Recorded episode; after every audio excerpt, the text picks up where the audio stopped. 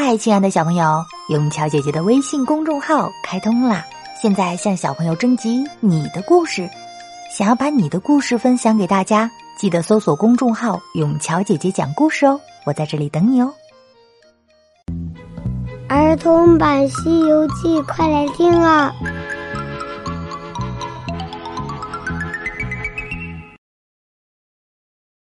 西游记》第一百零九集。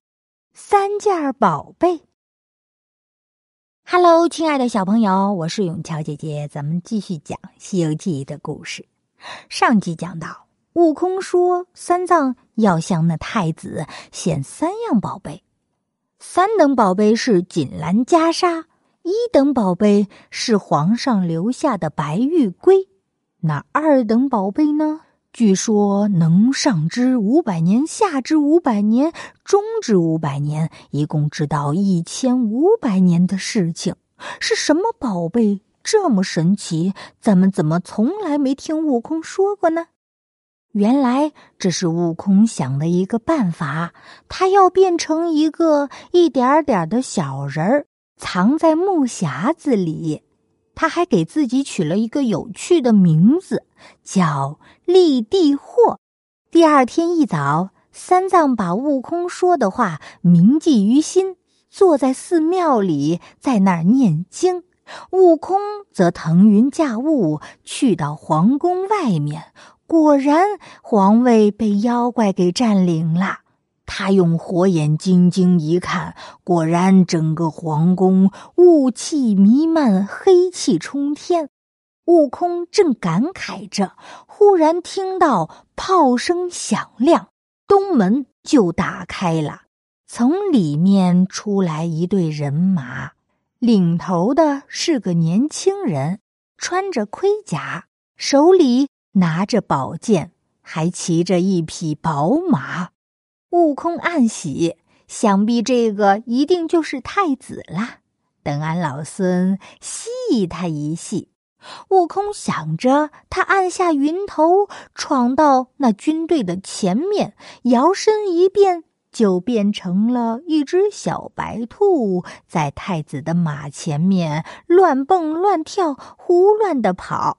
那太子看见了，非常的高兴，举起弓箭。一下子就射中了那只白兔子。太子见到射中兔子，太子急忙兜开马，独自一个人追了过来。那悟空变的兔子跑得飞快，马跟不上，于是悟空那只兔子就停下来等等他。就这样跑一程，等一程。不多时，就把太子引到了宝林寺。追到宝林寺的门口，那兔子突然间就不见了。太子觉得很奇怪，明明射中了那只兔子，怎么跑得这么快，还不见了踪影？难不成变成了妖怪？他想着，抬头一看。就看到山门上的牌匾“宝林寺”，太子想到这间寺院曾经是父皇出资建的。既然今天来到这里，不如进去转一转。他跳下马，刚要走进去，那些个保驾的官员也追了上来，纷纷簇拥着太子就进入了寺庙。寺庙里的僧人一见太子大驾光临，急忙出门迎接。太子来到寺院，左看看，右看看，四处游玩观赏的时候，就看到不远处有一个和尚正在那里打坐。这个和尚就是唐三藏。他既没有迎接太子，也没有给太子磕头。太子非常的生气，就走了过去，还吩咐兵将去抓唐僧。悟空马上命令那些护法诸天、六丁六甲使用法力保护三藏。只见那些兵将走到三藏跟前，刚想抓他，却好像被什么给挡住了一样。无法靠近他。太子觉得很奇怪，就上前问道：“你是何人？为什么见到本太子也不行礼？”三藏这才站起身来说道：“阿弥陀佛，我乃东土大唐的僧人，去雷音寺拜佛求经进宝的和尚。”太子笑了笑。呵呵，你那东土虽是中原，但是奇穷无比，能有什么宝贝？你说来听听。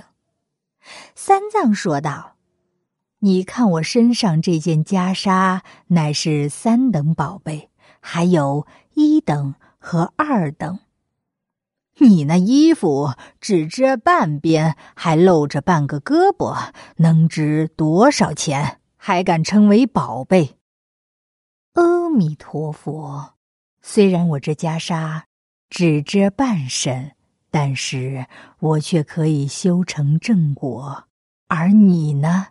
你复仇未报，枉为人也。太子听了三藏的话，心中大怒，说道：“哼，你这泼和尚胡说八道！我的父亲在皇宫里好好的，有何冤何仇未报呀？”你说来给我听听。三藏走向前，不慌不忙地说：“太子殿下，贫僧并没有胡说八道。我这匣子里有一件宝贝，叫做立地货。它上知五百年，中知五百年，下知五百年，共知这一千五百年来发生的事情。”那太子一听，眼前一亮。哪有这样的宝贝呀？他也顾不着兴师问罪，急忙说道：“哦，这样的宝贝，快拿来给我看看。”三藏把那盒子拿了过来，轻轻的打开，只见里面有一个小悟空，也就有手掌那么大，在盒子里左右的乱跳。太子走过来问道：“立地货。”这老和尚说你能知过去未来，可是真的？当然是真的。不知道殿下想问些什么呢？我不信，肯定是你和那个和尚串通一起来骗我。这太子不相信唐三藏的话，更加不相信悟空变的这个立地货的话。那么。悟空会跟他说些什么呢？咱们下集接着讲。